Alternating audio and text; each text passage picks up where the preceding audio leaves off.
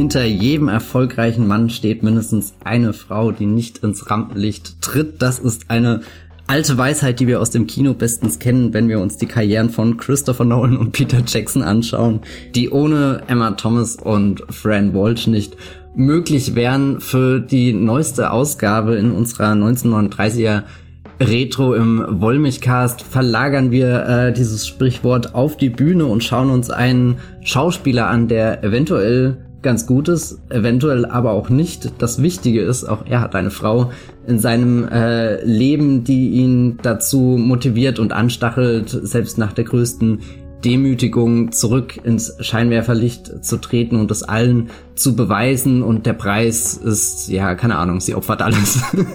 Herzlich willkommen. Äh, wir reden heute über Erzählung von den späten Chrysanthemen im Original Sangiko Monogatari, ein Film von Kenshi Mizoguchi aus dem Jahr 1939. Mein Name ist Matthias Hopf und ich bin immer hier verbunden mit der Jenny Jecke. Hallo Jenny. Hallo Matthias. Bist du bereit, dich aufzuopfern für diesen Podcast? Ich opfere mich sowas von auf, dass ich am Ende dieses Podcasts hier einfach in der Wohnung liegen werde, während draußen wahrscheinlich ein Hubkonzert von der Hochzeit vorbeifährt. Okay, ja, gute Aussicht auf die nächsten äh, sechseinhalb Stunden, in der wir dieses zwei Stunden und 23-minütige Werk ausführlich besprechen werden. Ich wollte gerade irgendwie so eine Spoilerwarnung aussprechen, aber irgendwie fühlt sich das komisch an. Schaut einfach diesen, diesen riesengroßen, epochalen Schwarz-Weiß-Film, wenn ihr ihn auftreiben könnt. Sorgt dafür, dass dieses äh, Filmerbe nicht in Vergessenheit gerät und habt sehr viel Spaß mit dieser Podcast-Episode.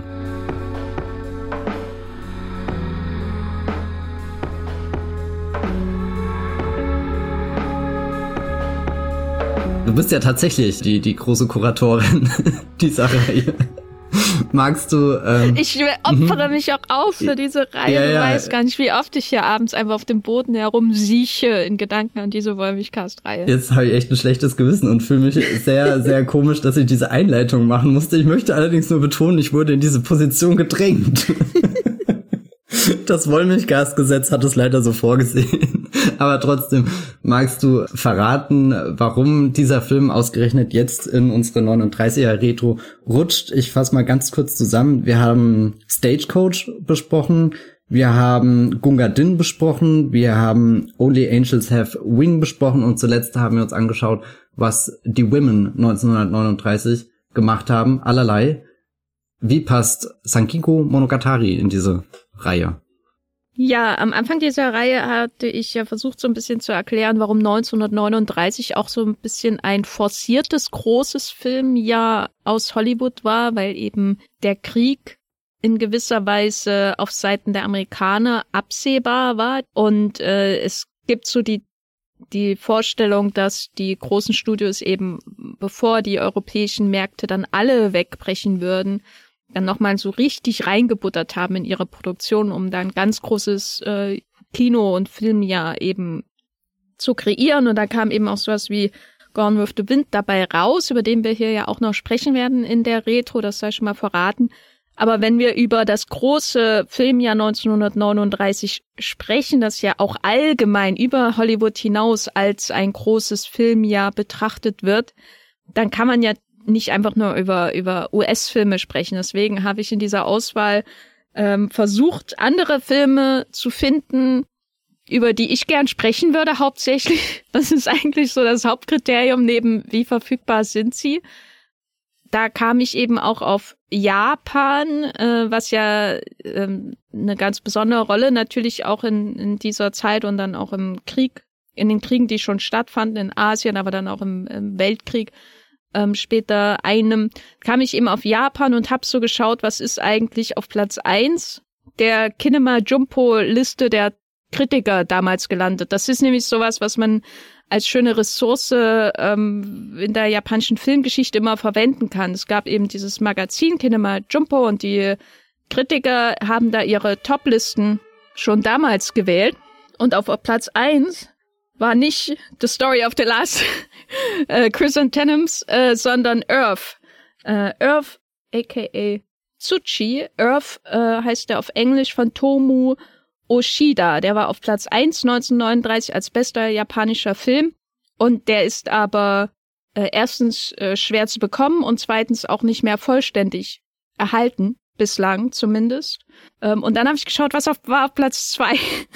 und da war äh, ein Film von einem Regisseur, mit dem ich mich sowieso schon länger mal intensiver beschäftigen wollte. Und das war eben The Story of the Last Chrysanthemums, auch bekannt als The Story of the Last Chrysanthemum oder The Story of the Late Chrysanthemums.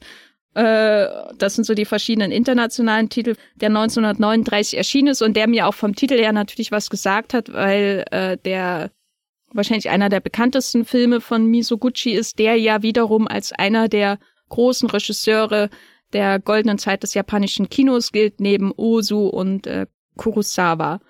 Und man kennt ihn auch international durch Filme wie Sancho the Bailiff oder Ugetsu, beziehungsweise Ugetsu Monogatari oder Ugetsu Erzählung vom Regenmond. Kann das sein, dass das der deutsche Titel ist? Das höre ich gerade echt zum ersten Mal, aber hört sich schön an, ehrlich gesagt. Ja. also äh, ist einer der, der großen Regisseure des japanischen Kinos. Anmerkung am Rande, der Chrysanthemenfilm, über den wir heute sprechen, hat keinen deutschen Wikipedia-Eintrag, was vielleicht auch was über die Bekanntheit von äh, Kenji Misoguchi in Deutschland aussagt. Und deswegen habe ich den ausgewählt für die Reihe und ich finde die Platzierung auch jetzt so im Mittelteil ganz interessant, weil wir im letzten Podcast über The Women von George Cukor gesprochen haben und Misoguchi berühmt für seine Frauenfiguren und für seine gerne auch leitenden, opfernden Frauenfiguren war. Und ich glaube, es gibt wenige Filme, wo so viel geopfert wird von einer Frauenfigur in einem Film in 140 Minuten wie hier in The Story of the Last uh, Chrysanthemums. Und ja, deswegen sprechen wir heute über diesen Film, Matthias. Wusstest du vorher irgendwas darüber? Was, was war so deine Erwartung an den ersten japanischen Film in unserer Reihe?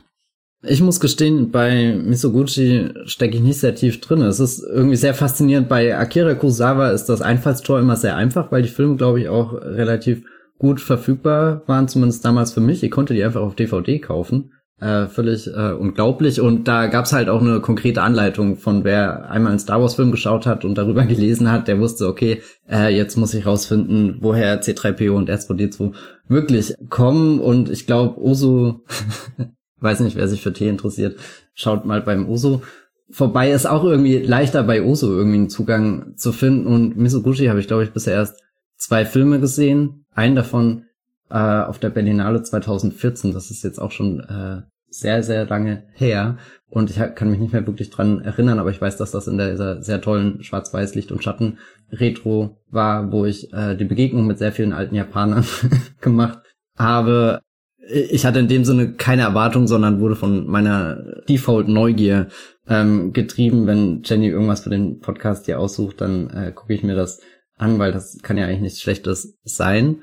Und ist auch schon mal gut, sonst wird es schwer darüber zu sprechen, wenn nur eine Person gesehen hat. Irgendwann kommt diese Ausgabe noch, wo, wo einer von uns beiden händeringend versucht zu äh, äh überdecken, dass er den Film gar nicht gesehen hat. Keine Ahnung. Oder gab es diese Ausgabe schon? Hm, wir wissen es. Hm, das überlasse ich den Hörenden da draußen. ja, nein, äh, nee, natürlich äh, habe ich den Film angeschaut und ja, deswegen, es, es fällt mir jetzt eigentlich sehr schwer am Anfang irgendwie gleich einen Vergleich oder irgendwas ähm, zu ziehen, weil ich eben nicht viele Vergleichswerte habe und wie gesagt auch der Ugetsu, der zwar irgendwie mir filmhistorisch bekannt ist und da, da klar positioniert ist, den müsste ich auch nochmal schauen und da jetzt konkret was dazu zu sagen.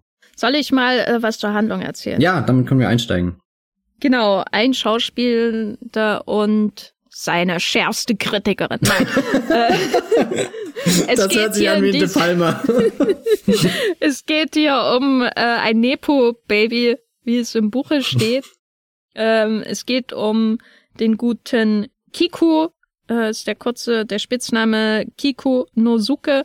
Das ist der Ziehsohn, der Adoptivsohn eines berühmten Schauspielers in einem Kabuki-Theater in Tokio, der auch mit dem äh, berühmten Adoptivvater auf der Bühne steht, aber sagen wir es mal so, er kann nicht mit dem Publikum connecten. Er kommt nicht auf eine Wellenlinie mit dem Publikum oder mit irgendjemand anders, kann man sagen. Also er, er hat diesen Job im Grunde durch, durch ähm, seine familiäre Position, aber niemand sagt ihm die Wahrheit über seine Schauspielkünste, nämlich, dass die, sagen wir es mal so, noch nicht wirklich ausgereift sind.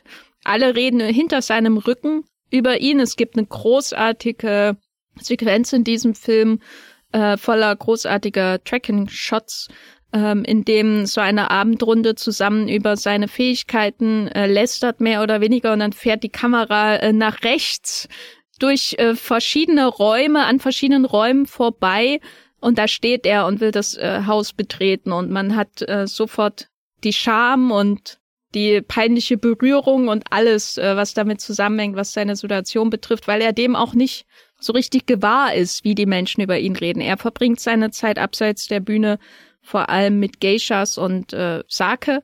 Und dann kommt es aber, dass er eine, ein Gespräch führt mit der Amme äh, seines Stiefbruders, des äh, leiblichen Sohnes seines berühmten Vaters, und die heißt Otoku. Und die versteht etwas von Schauspiel auf einem ganz basalen, auf einem ganz, äh, ähm, auf einem Affektlevel, wie es keine andere Person in seinem Umfeld versteht. Und sie ähm, sieht da was in ihm, aber das noch nicht ausgeformt ist und formuliert eine Kritik an seinem Schauspiel und auch überhaupt auch an seinem Umgang mit der Kunst in seinem Leben, wie es sich niemand anders ihm gegenüber getraut hat. Und das motiviert ihn und es führt dann auch dazu, dass die beiden äh, gegen den Willen des Vaters im Grunde wegrennen oder von ihm auch verstoßen werden, weil sie natürlich völlig unter seinem Stand ist. Es zieht sie dann nach Osaka, wo er versuchen will, ein großer Schauspieler zu werden, was aber nicht klappt. Dann kommen sie in the Wilderness, wenn man so will. Also um fünf Jahre sind es, glaube ich, so ein Trip durch äh, ähm, äh, Japan in ähm, niederen Verhältnissen, immer auf der Suche danach, wie, wie kann er jetzt eigentlich wirklich sein, sein Schauspiel perfektionieren, auch mit vielen Sackgassen, äh, würde ich sagen, und Problemen in der Beziehung. Aber sie ist sein Motivator. Sie ist die, die ihm sagt, wo er steht, selbst wenn sein Ego es ihm nicht äh, zulässt, darauf, äh, daraus Konsequenzen zu ziehen.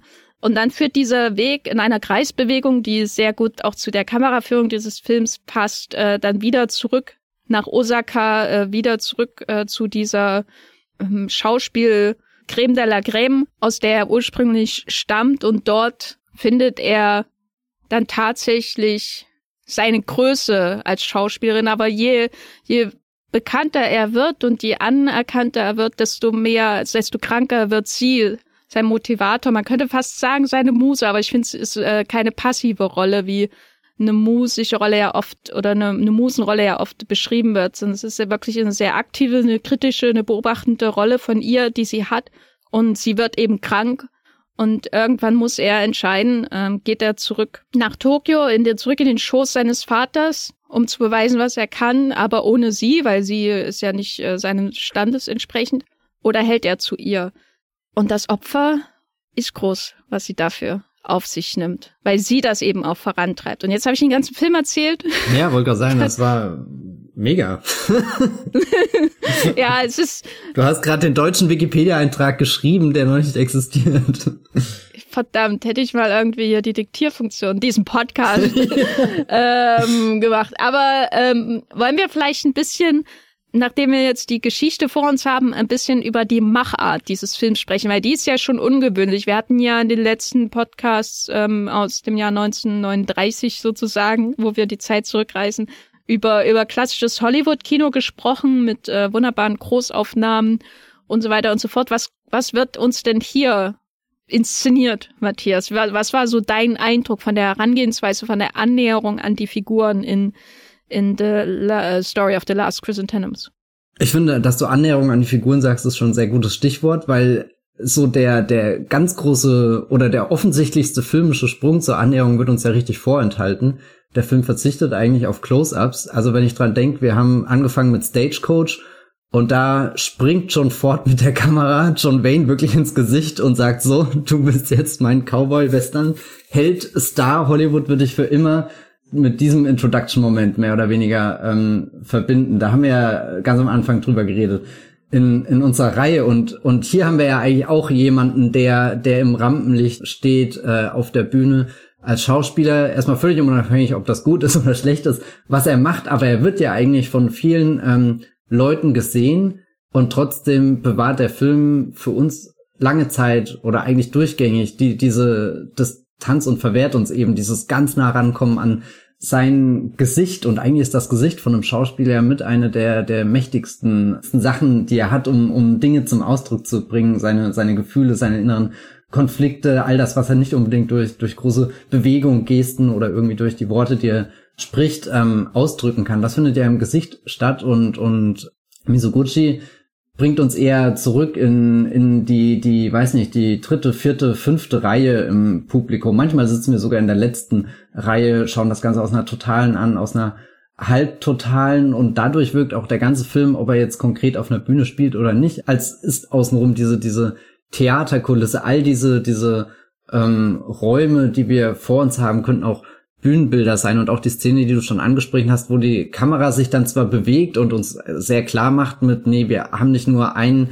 äh, eine, eine Perspektive, äh, mit der wir auf diese Bühne schauen können, sondern da findet auch Bewegung statt. Wir haben, können minimal den Figuren irgendwie so, so mitfolgen. Also jetzt nicht sehr, sehr auffällig, sondern eher so, wie das auch ein Spielberg macht, dass du gar nicht gemerkt hast, wie du gerade tiefer in den Raum mit jemandem reingegangen bist oder so. Aber da musste ich auch dran denken, dass das eigentlich so wie Misoguchi den Film sieht, sieht er das auf einen Blick so wie, wie, wie wenn Wes Anderson eines dieser, dieser großen Puppenhäuser dir zeigt und du hast oben im Geschoss schon jemanden stehen und unten an der Tür wartet jemand und weiß nicht, bei The French Dispatch gab es ja zum Beispiel dieses eine ganz tolle Haus, was er mehrmals aus der Distanz anschaut und du kannst irgendwie nachvollziehen, wie jemand vom, vom untersten Stock in den obersten läuft und so weiter. Und da hatte ich das Gefühl, das ist wie, wie Misoguchi vermutlich diesen Film gesehen hat, wie wir ihn sehen würden, wenn wir in der letzten Reihe im Publikum sitzen würden. Aber manchmal ist die Kamera dann doch ein bisschen näher dran und schwenkt so rüber und zeigt uns, wie groß das Bühnenbild eigentlich ist. Also ein Eindruck, den ich definitiv davon hatte, es ist ähm, alles sehr begrenzt und trotzdem ist manchmal der, der, der Schwenk nach links und rechts sehr entlarvend. Ich muss zum Beispiel sehr an so eine Szene denken, wo dann später irgendwie ähm, die, die Vaterfigur oder so in den Raum gerückt wird oder, oder wo fast mit sowas gearbeitet wird wie in so einer Komödie, wo Menschen, äh, die gerade im Bild sind, einen Dialog über eine dritte Person haben und der nächste Schnitt oder der Schwenk oder was auch immer offenbart dir, dass diese Person die ganze Zeit mit äh, drinne war und das hat der Film irgendwie mehrmals gemacht, dass er dir gezeigt hat, dass diese Bühne doch deutlich größer ist als dass du denkst.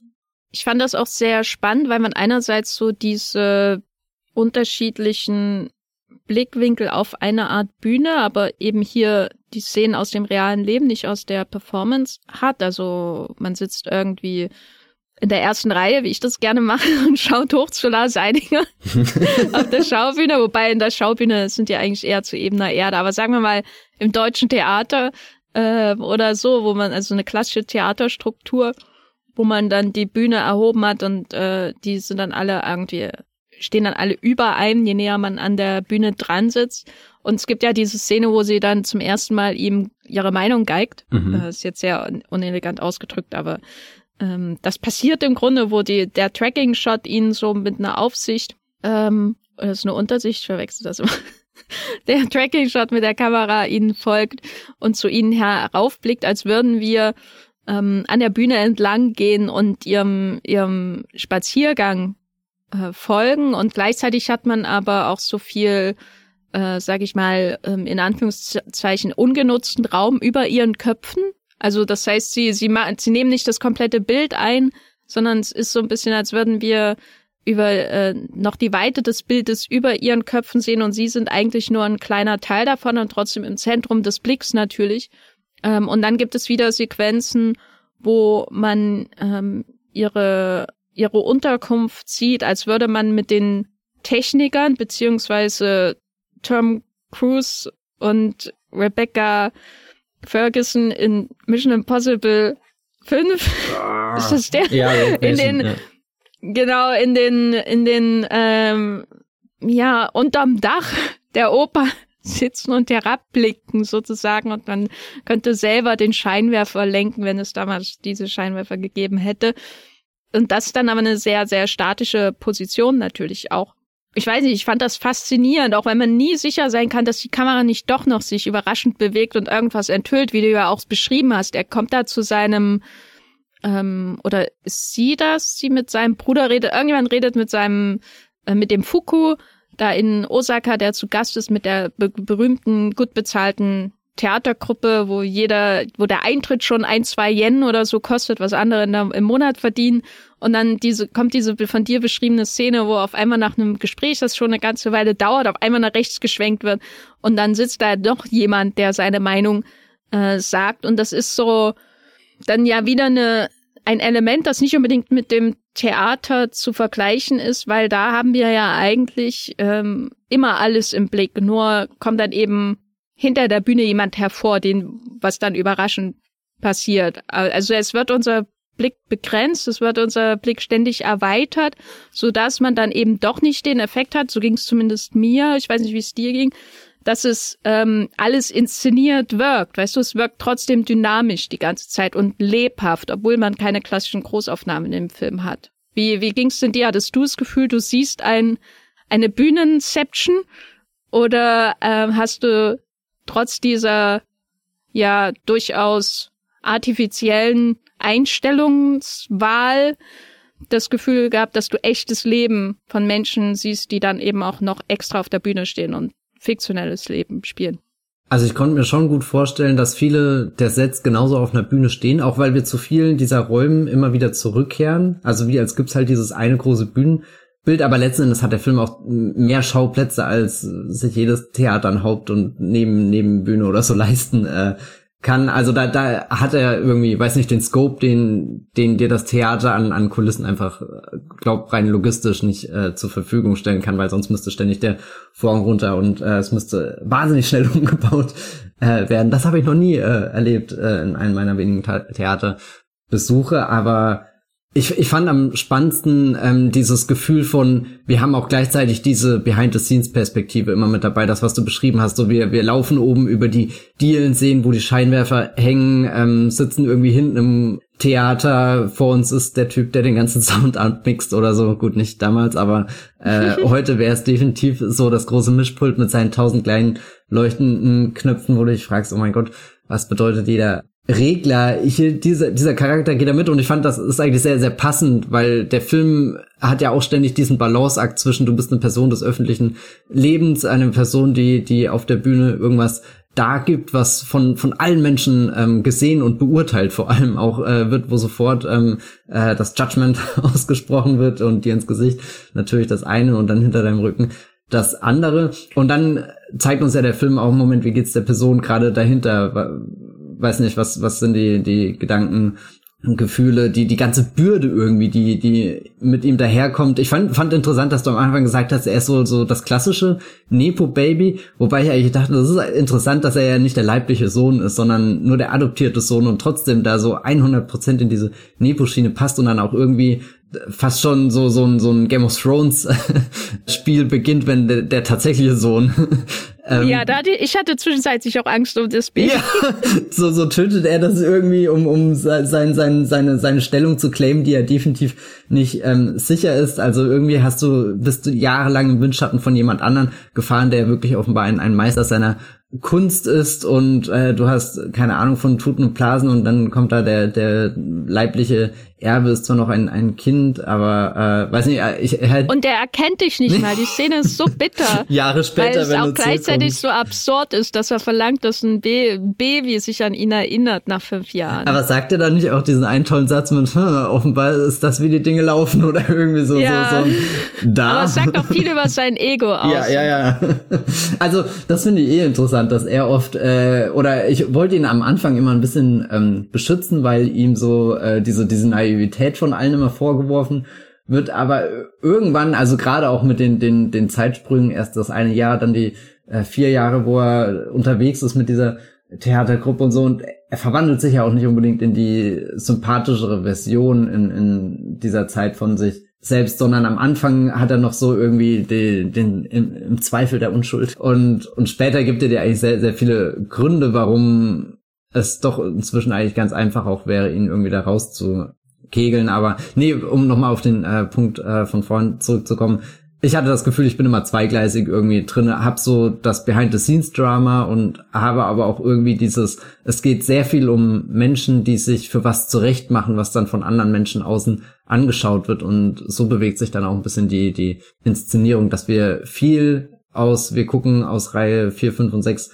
auf diese Bühne drauf, aber haben dann auch trotzdem noch ein unglaubliches Gespür für diesen ganzen Theaterkomplex außenrum, für auch irgendwie diese, diese Institution der Schauspielfamilie, die aufrecht erhalten werden muss. Also wo ich auch von Anfang an das Gefühl hatte, da steht eher eine Firma dahinter. Also wir haben jetzt nicht unbedingt ähm, so so ganz viele so so Geschäftstalks, aber das, was du oft in diesen Geschichten hast, wo, wo dieser Idealismus erstmal so zum Vortrag, wo es um die Kunst geht, so, so einfach nur dieses, ich will irgendwas ausdrücken, ich will eine Geschichte erzählen oder so, sondern es ist von Anfang an geframed von, ich bewege mich in Erwartungshaltung, ich bewege mich hier in, in dieser Dynastie und muss eine Rolle ähm, erfüllen und das fand ich auch super spannend.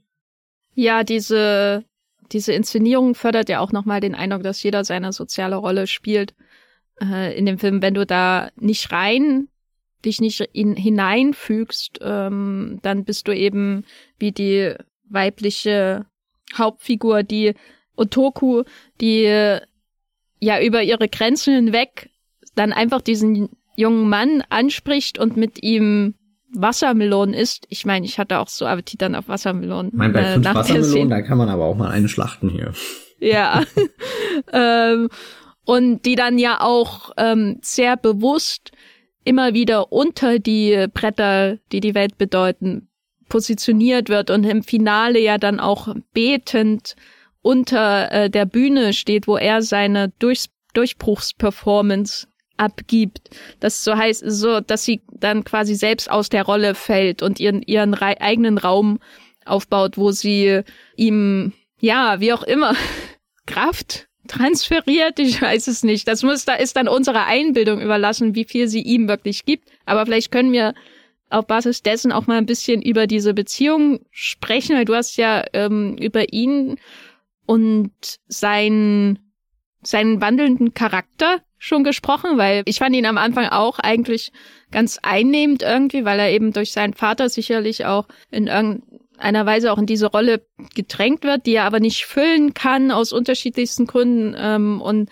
dann eben von einer Außenseiterin einen anderen Weg aufgezeigt bekommt. Und das sind ja alles so nachvollziehbare Entwicklungen bei ihm auch, aber spätestens, wenn er dann in diese von dir angesprochene Theatergruppe kommt, dann wird er ja einfach nur noch eine unangenehme Diva, äh, der, die auch äh, sehr, sehr schlimm mit ihr umgeht. So ein richtiger Rainer Werner Fassbinder Charakter. genau. Ähm, und am Ende, wenn er dann sich wieder seiner Familie annähert, dann, dann zieht er wieder so eine, diese, dann, dann habe ich das Gefühl, dann geht er wieder in diese Sohnemann-Position hinein und versucht sich wieder in diese Rolle des naiven Sohns irgendwie zu, zu steigen, der nicht diesen ganzen, diese ganzen fünf Jahre als Ehemann eigentlich hinter sich hat. Und man kann es ihm aber gar nicht mehr abnehmen, ne? Dieses. Meinst du, er ist kein guter Schauspieler? nein, nein.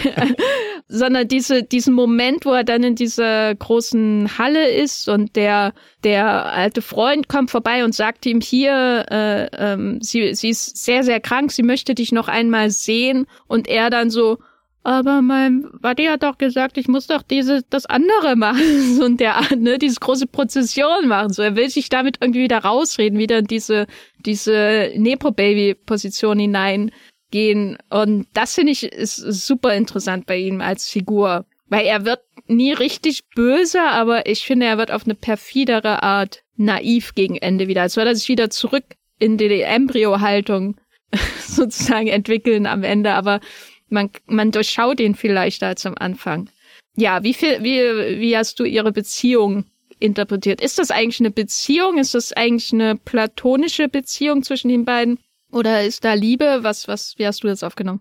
Also am Anfang, als ich noch nicht wusste, in welche Richtung das alles genau wird, dachte ich sogar, wir, wir setzen nicht nur die 39er Retro fort, sondern auch unsere Romcom Retro mit Anyone But You und haben hier ein, ein, ein weiteres Paar, für das ich routen kann. Weil eben, weil, weil beide diesen Außenseitercharakter haben. Also klar, irgendwie, sie befinden sich gesellschaftlich auf unterschiedlichen Positionen und das ist ja auch irgendwie das, was dem Vater so ein Dorn im Auge ist. Moment, was soll denn das? Aber genau genommen ist er ja auch irgendwie der Außenseiter. Also wie er da wieder vor der Tür steht, wie die anderen über ihn reden. Er ist zwar dieser, dieser unmittelbare Nachfolger von dem Schauspielgenius, aber ähm, definitiv nicht angekommen und weiß nicht, da die, diese, diese Szene fand ich sehr ähm, eindrucksvoll, wo die beiden so fast schon kniend voreinander sitzen, so ganz klein. Und auch wie du es wieder beschrieben hast, nur in der unteren Bildhälfte, so oben hast du so einen riesengroßen ähm, Raum und links und rechts ist das Zimmer auch ziemlich leer. Und dann darüber reden, Moment, äh, was ist denn, wenn wir hier fortlaufen könnten, also wo so irgendwie so, so, so eine Fantasie, so eine Idee, so auch so eine Mini-Rebellion entfacht und wo du merkst, okay, zwei Menschen haben sich gefunden, die, die anders miteinander reden. So redet keiner mit ihm, gibt ihm kein Feedback und gut, sie ist ja sowieso von, wird von allen nur als eben Bedienstete behandelt, obwohl sie ja auch irgendwo ein wichtiger Teil der, der Familie ist und auch sehr, sehr nah einfach an, an, an Mitglieder der Familie ähm, kommt, wo es ja mehr oder weniger passiert, dass du eine Beziehung aufbaust, die vielleicht über ein völlig professionelles Angestelltenverhältnis hinausgehst, wenn du dich eben um ein lebendiges Kind kümmerst. So, so. Ich glaube, das kann man nicht tun, ohne dass da irgendwo auch so eine, so eine Zuneigung oder sowas entwickelt wird. Und in dem Moment dachte ich, das könnte auch so eine, so eine ganz große, dramatische, vielleicht auch tragische Liebesgeschichte werden. So wir zwei ähm, gegen den Rest der Welt. Es ist dann aber überhaupt nicht der Fall. Und der Film bringt dich eigentlich nonstop äh, an diesen Punkt, wo du versuchst zu überlegen, was ist jetzt genau ihr, ihr Verhältnis, ihre ähm, Beziehung, ich meine, er hat natürlich dieses ähm, Schauspiel, was ähm, verbessert werden soll, wo er sich aber auch äh, erstmal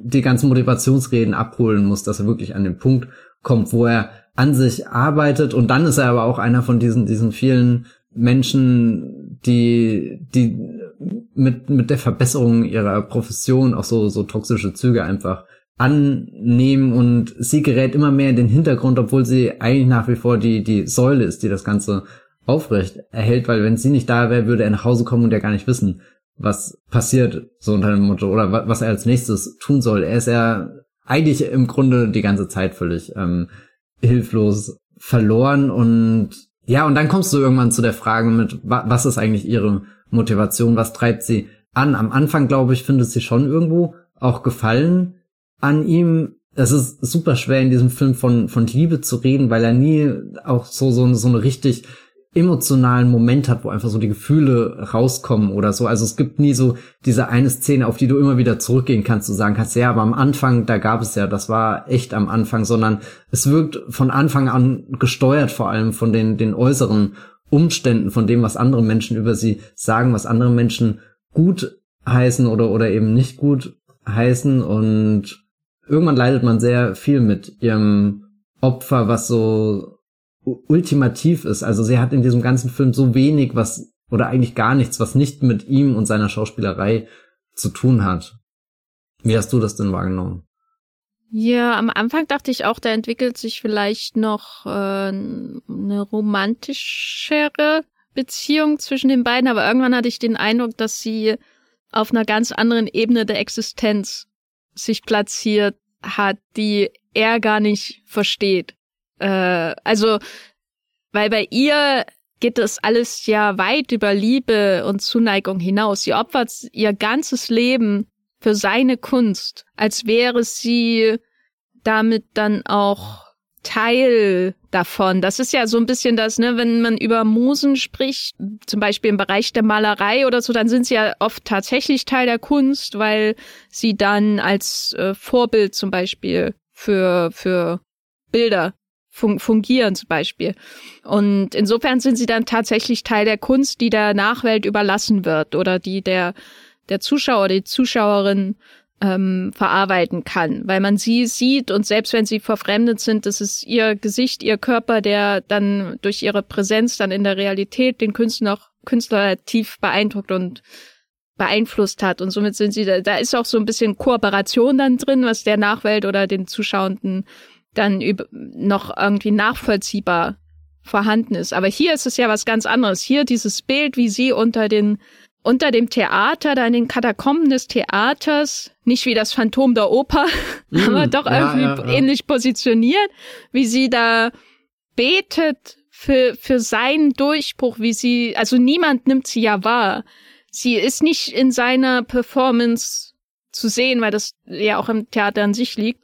Sie gibt alles auf für seinen flüchtigen Erfolg, für die, zum einen, also für die Performance in dem Moment, was ja das Flüchtigste ist, das ist ja auch das Schöne am Theater. Jede Performance ist unglaublich flüchtig, jede ist anders, jede ist einzigartig im Gegensatz zum Film, wo man immer wieder denselben Film natürlich abspielen kann in unterschiedlichsten Orten. Aber sie, sie, erst, ich weiß nicht, ob da, er sie ihre Lebensenergie aufsaugt oder ob sie sie in ihn hinein transferiert, aber manchmal hat das ja schon irgendwie so was, so was Transzendentales, Mystisches, was hier passiert.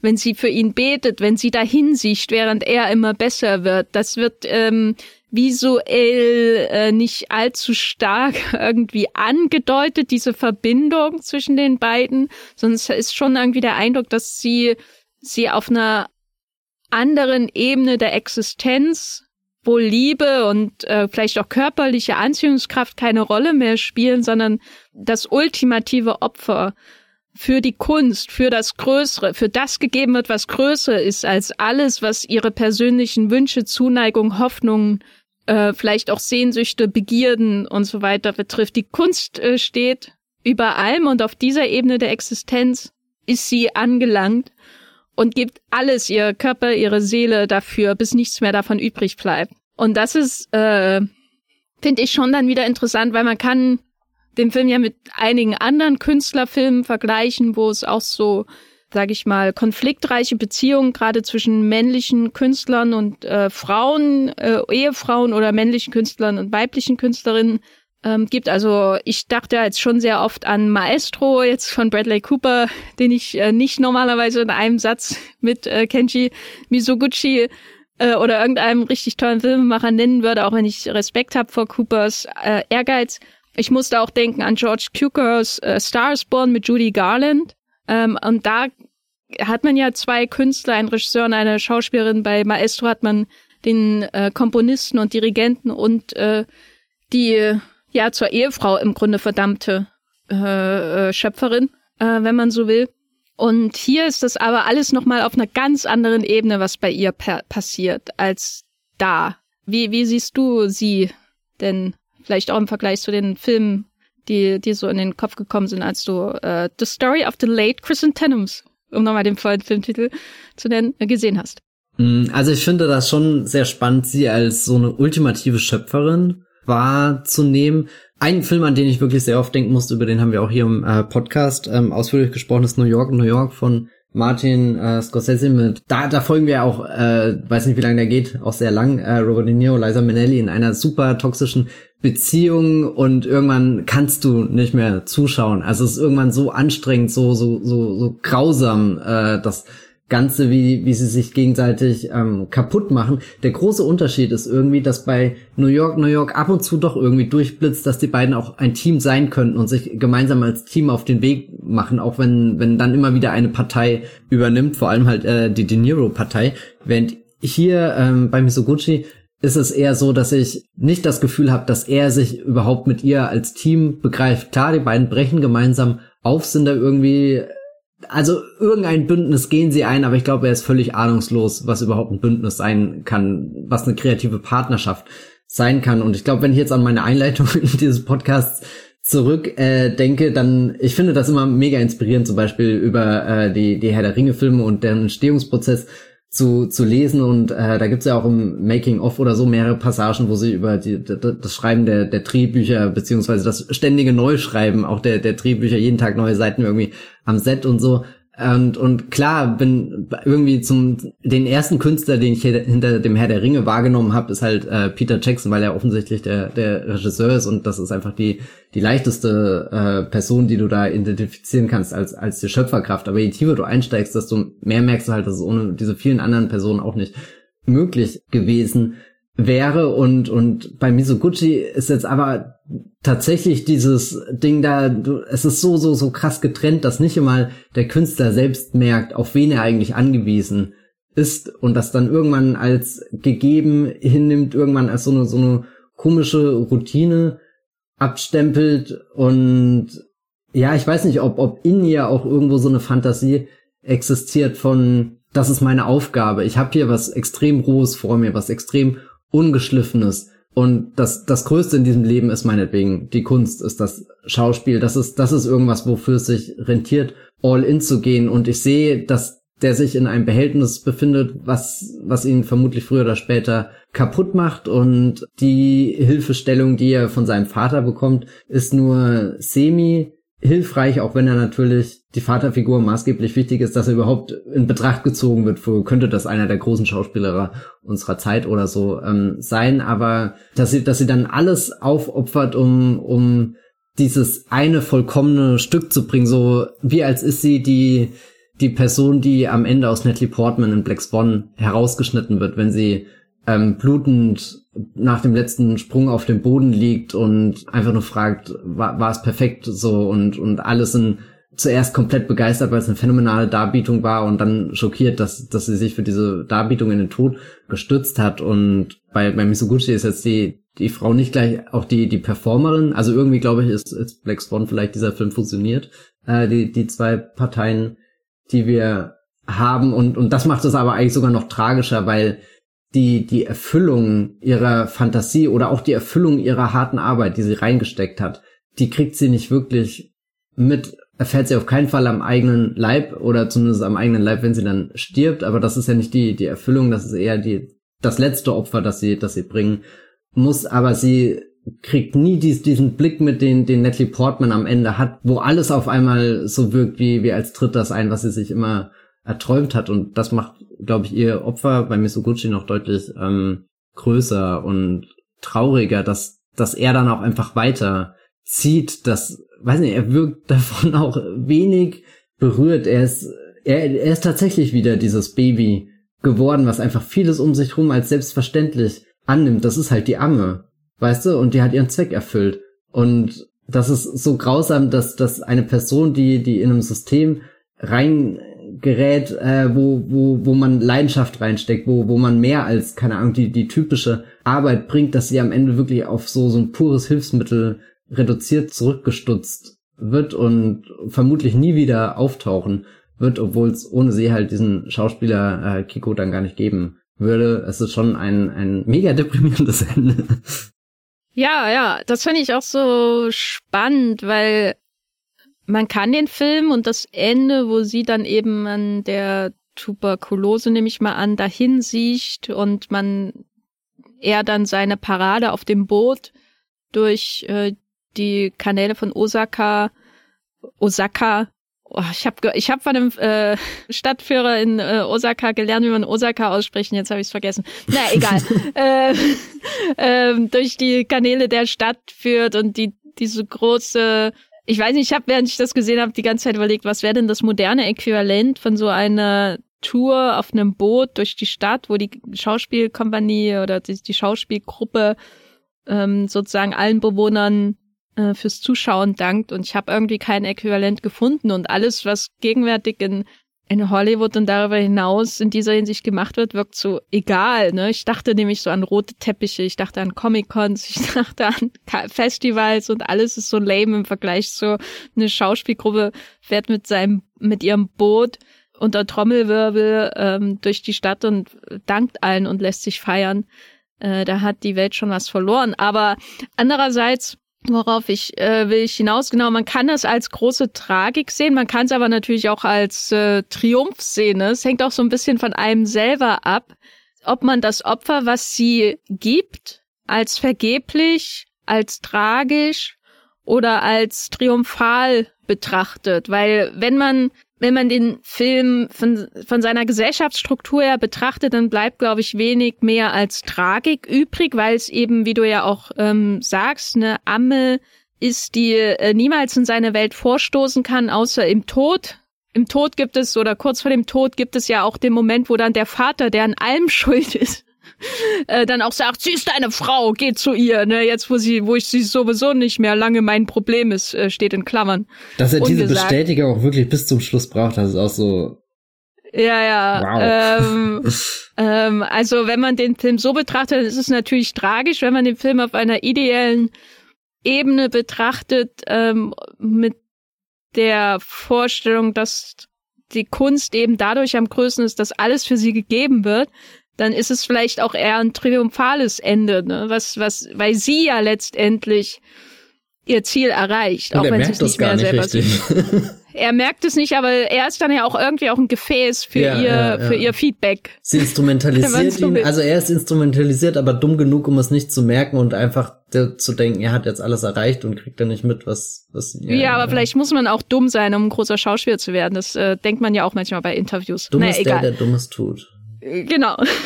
Also es gibt unterschiedliche Betrachtungsweisen, aber was ich sehr, sehr spannend und sehr konkret in diesem Film finde, der ja in der Meiji-Ära vor der Erfindung des Kinos spielt, ähm, in der äh, das Kabuki-Theater eben so dominierende Kunstform äh, darstellerischer Kunst war in, in Japan.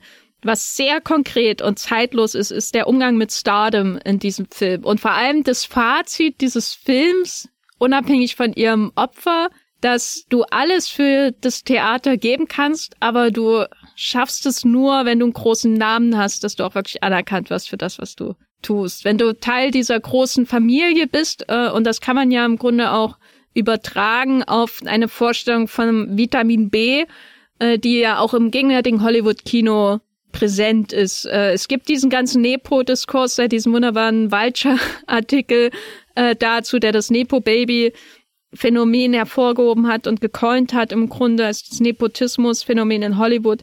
Aber es gibt darüber hinaus äh, ja auch, glaube ich, seit langem schon die Entzauberung der Vorstellung, dass man mh, zum Beispiel eben ähm, nach Hollywood geht mit nichts in der Hand und dort alles schafft, sich selber schafft. Äh, und das ist ja längst entzaubert, eben auch durch die die vielfach bewiesene Formel von Vitamin B, dass es darum geht, jemanden zu kennen, der jemand kennt und diese, diese, das, was hier in äh, dem Misoguchi passiert, ist ja nichts anderes, ne? Er, er ist fünf Jahre von einem Theater zum nächsten, er ist da mit dieser Gruppe, tingelt durchs Land und er ist vielleicht auch da schon ein brillanter Schauspieler.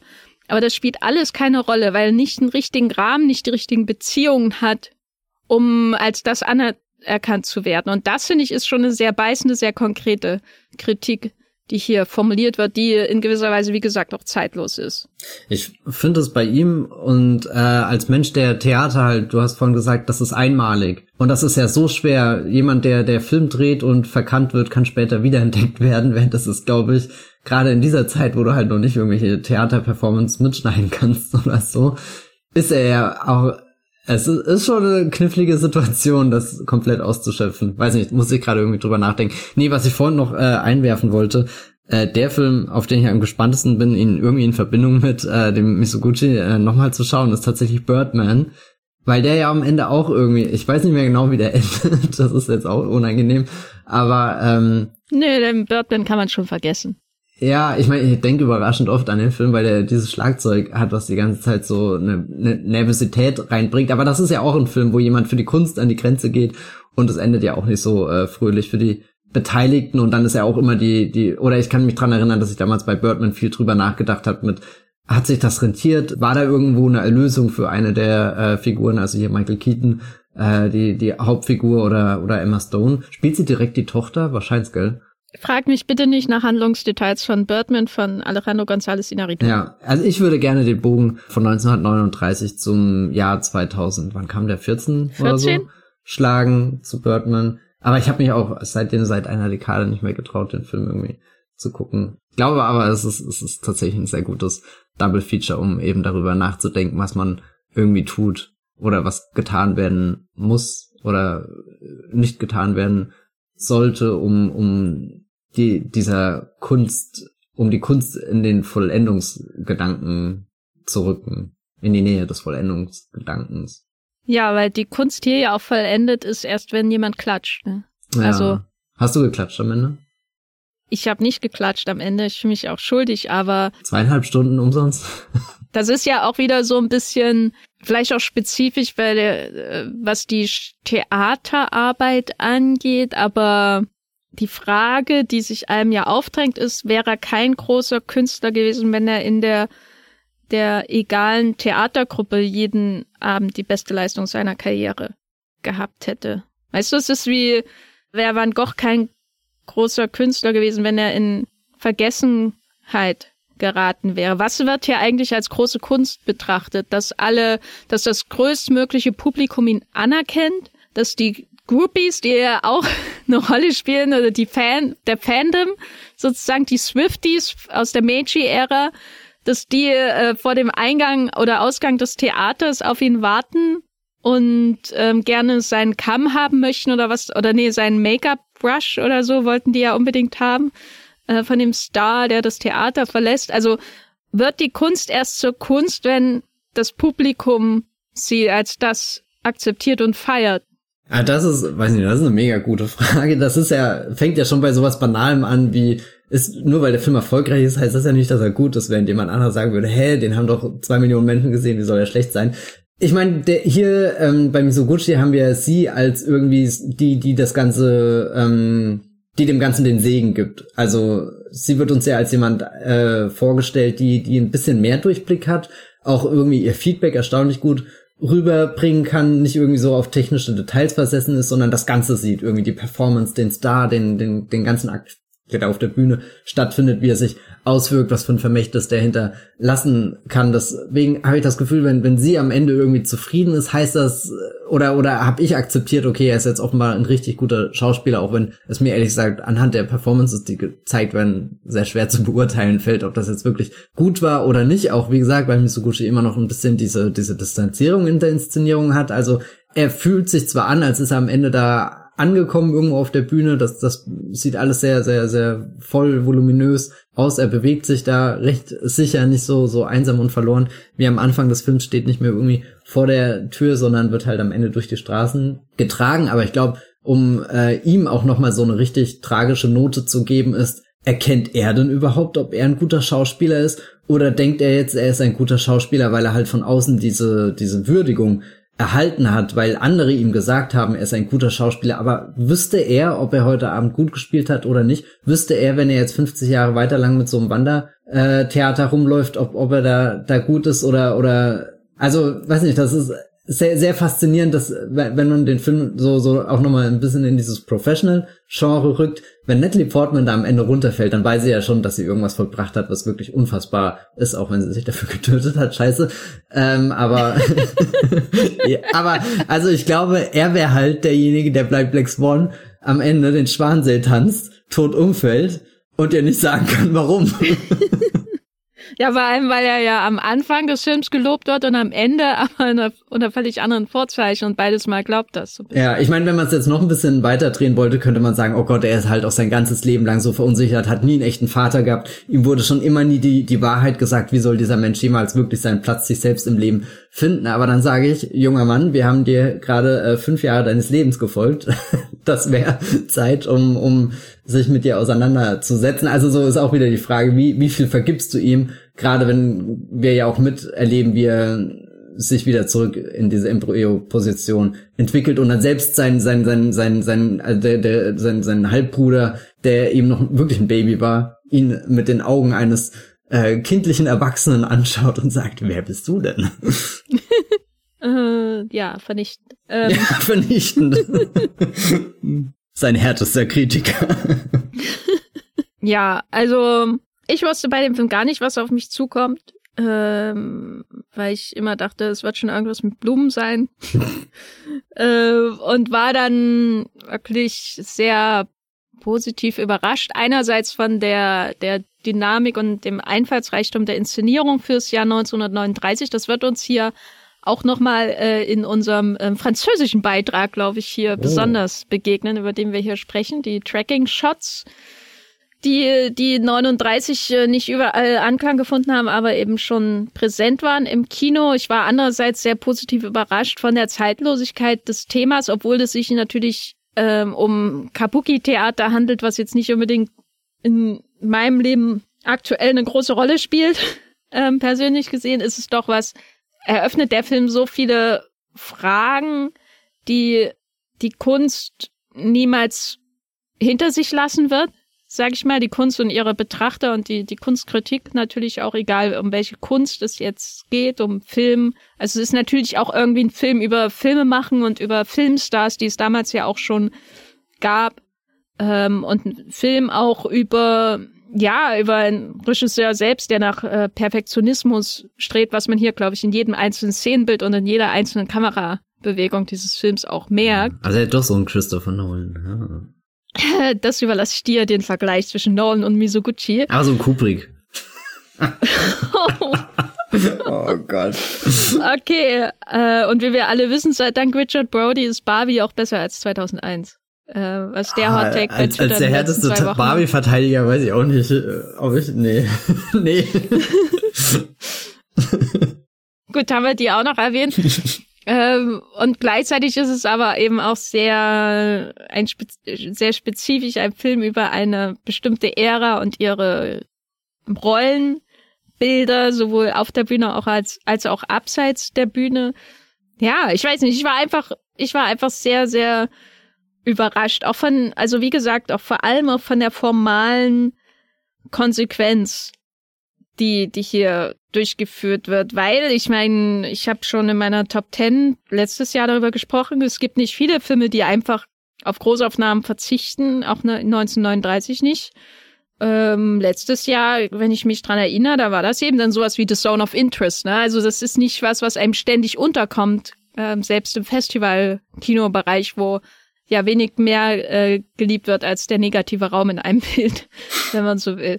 Ähm, nein, also The Story of the Last, beziehungsweise Late Chrysanthemums, beziehungsweise Chrysanthemum, ähm, ist ein ganz, ganz toller Film. Der ist auch in der Criterion Collection erschienen, also man findet ihn auf Scheibe, wenn man sucht. Man findet ihn auch anderswo, wenn man sucht. Äh, schaut ihn euch unbedingt an. Äh, Matthias, was ist dein Fazit zu diesem Beitrag unserer 1939-Reihe hier im Bäumigcast? Ja, seit der Barbie-Nennung frage ich mich, ob Kiko Ken enough ist.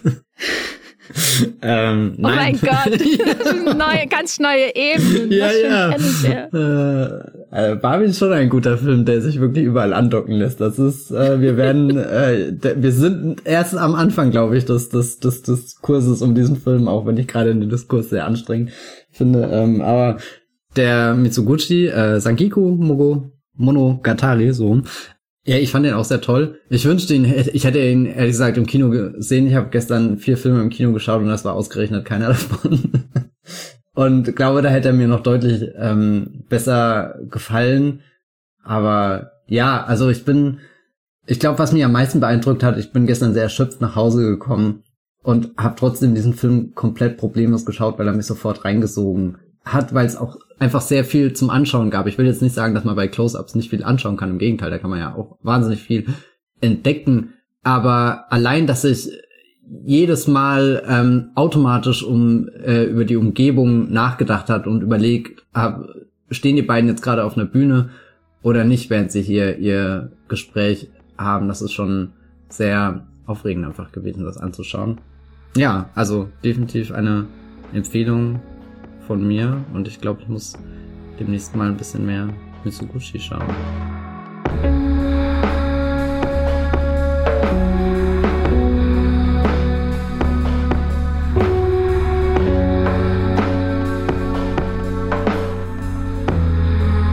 Ja, das ist doch ein schönes Fazit hier für den fünften Film unserer 1939-Reihe zur Erinnerung. Wir haben über Stagecoach, Gunga Din, Only, Only Angels Have Wings, The Women und jetzt The Story of the Last Chrysanthemums. Was ist dein Ranking bisher?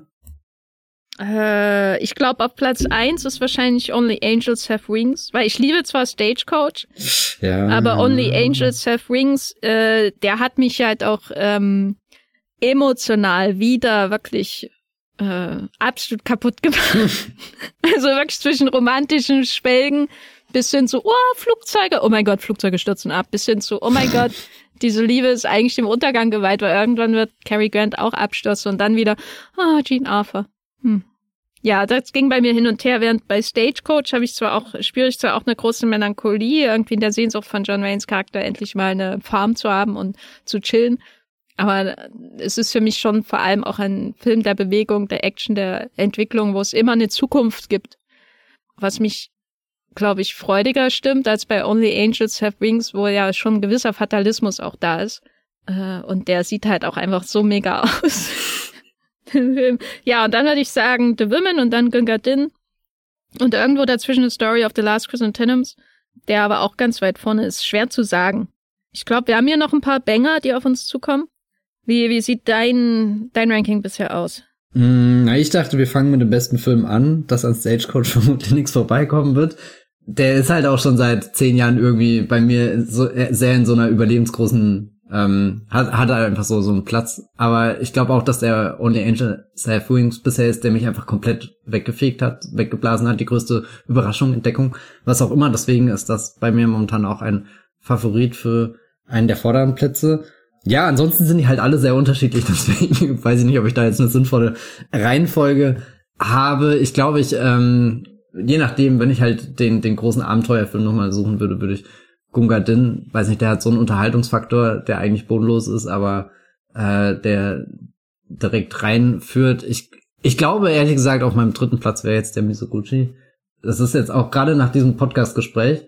Ähm, also ich weiß nicht, ich bin dann gestern Abend irgendwie so ein bisschen ins Bett gegangen und weiß nicht, da war der Film noch nicht so komplett geformt, wie, wie er das jetzt nach dieser äh, Stunde ist. Und äh, das hat ihn für mich auch deutlich größer gemacht. Und äh, was ich bei dem eben mag, ist, äh, was du auch gesagt hast, diese, diese Zeitlosigkeit, dass es so viel Punkte gibt, um einzusteigen, die, die ins Jetzt zu holen, ähm, zu anderen Filmen zu ziehen. Und ja, ich glaube, The Wim bisher der, den ich am wenigsten mag, aber das ist halt auch relativ, weil er überhaupt nicht ähm, schlecht ist oder so, sondern, keine Ahnung, wenn ich es jetzt in der Reihenfolge bringen müsste, wäre das vermutlich mein fünfter Platz, ja. Ja, der George Cukor Fanclub wird sich bei dir melden. Nee, ich, ich, ich äh, das hätte ich jetzt nicht sagen dürfen, gell? Das ist gefährlich. Nee. ja. Ich glaube, als nächstes in der Reihe wollten wir ursprünglich einen anderen besprechen, aber angesichts der, der Tracking Shot Mania würde ich mal passenderweise die Spielregel von Jean Renoir wie schon von mir angedeutet, ähm, vorziehen. Das wäre dann der sechste Film in der Reihe, äh, Regle du Jeu. Ja, leider ein Meisterwerk. Also habe ich schon bestimmt fünfmal gesehen. Das ist einfach große Klasse. Ich freue mich schon mit dir äh, darüber zu sprechen. Das ist dann der nächste Film. Mal schauen, wann wir das schaffen, ob vor oder nach der Berlinale. Und wir müssen noch rausfinden, wer der Real Agent Argyle ist. Also. Oh. Davor habe ich schon Angst. ähm, an eine Kinokasse zu gehen und zu sagen, eine Karte für Argyle. ich weiß nicht, da zieht sich in mir alles zusammen. Also ich gehe mal ins Kino und sag, äh, bitte eine Karte für den neuen Matthew Vaughn. Boah. Nein, das mache ich nicht. Matthias, wo bist du im Internet zu finden, äh, wenn du Who is the Real Agent Argyle Explainer suchst bei Google? ja, ich bin bei Twitter unter dem Handle at Bibelbox mit 3e oder ganz normal unter meinem Namen Matthias Hopf. Äh, vielleicht schreibe ich bei Movieplot mal einen Explainer, wer der Real Agent Argyle ist. Keine Ahnung, ob sich dafür jemand interessiert. Ehrlich gesagt, ich auch nicht so sehr. Deswegen wahrscheinlich eher nicht. Oder ihr guckt bei meinem Blog das Filmfilter äh, vorbei. Da habe ich äh, dieses Jahr meinen ersten Beitrag geschrieben über eine phänomenale 35mm Projektion von Twister, die ich an diesem Freitag äh, im Kino erlebt habe. Und das ist, glaube ich, bisher mein, mein mein liebster Kinobesuch des Jahres gewesen. Ich bin mir nicht ganz sicher, aber das war rundum ein, ein sehr tolles Ereignis und ich habe dieses Jahr sogar schon Vertigo im Kino gesehen. Also das, wow. Also Matthias Hopp findet Twister besser als Vertigo. Nein, nein, nein, nein, die, die, die, die, das, das ganze, der, der ganze Kinobesuch, das, weißt du, das ganze, wobei Vertigo auch schon. Also äh, das muss ich kurz loswerden, weil ich das noch nie jemandem erzählt habe oder oder keine Ahnung nicht irgendwo aufgeschrieben habe, aber ich möchte das kurz festhalten ich hab, der Vertigo lief auf 70 Millimeter, das heißt, ich habe den wahrscheinlich noch nie in so krass geilen Farben, Bildern gesehen und der Moment, wo sie sich das erste Mal küssen unter der Golden Gate Bridge und im Hintergrund das Wasser an den Wellen bricht und hochspritzt und da habe ich schon das Gefühl gehabt, eigentlich gehört Hitchcock in den Knast dafür, das ist unverschämt. das, das, das, also das, das, ja, jetzt äh, das, das möchte ich weitertragen. Vertigo, guter Tipp, also falls ihr den mal entdeckt. Ähm, Geheimtipp. Ja, nee, aber es ist, ich liebe es, wenn, wenn so, so Filme, weißt wo du immer das Gefühl hast, die kennst du in- und auswendig und dann siehst, erlebst du so einen Moment, als hättest du noch nie gesehen. Das ist einfach unfassbar. Äh, wo bist du? Also, äh, ich bin auch bei Twitter zu finden, beziehungsweise X als Jenny Jecke und bei Letterbox ebenfalls unter meinem wahren Namen. Da könnt ihr mir folgen. ähm, und bei Movieplot natürlich schreibe ich auch ab und zu. Und ja, viel mehr äh, bleibt mir nicht zu sagen, außer schaut äh, äh, The Story of the Last Chrysanthemums und Barbie und 2001 Odyssey im Weltraum. Äh, und vielen Dank fürs Zuhören und bis zum nächsten Mal. Tschüss. Ciao.